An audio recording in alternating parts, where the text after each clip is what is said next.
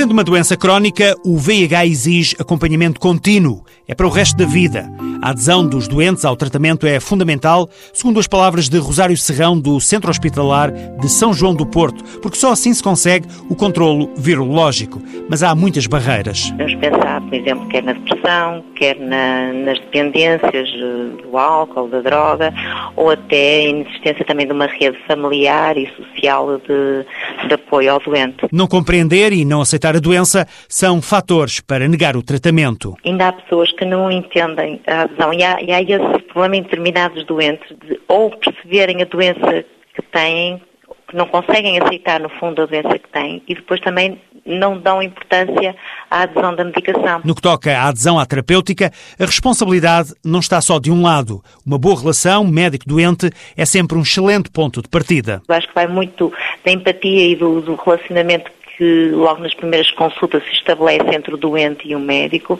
acho que muitas vezes é, é o início para uma, uma consulta ah, ao longo dos anos bem sucedida e isso também é muito importante. O VIH-Sida não tem cura, mas tem tratamento. Cumprindo corretamente a toma dos medicamentos, a pessoa com VIH tem uma esperança de vida aproximada à da população em geral.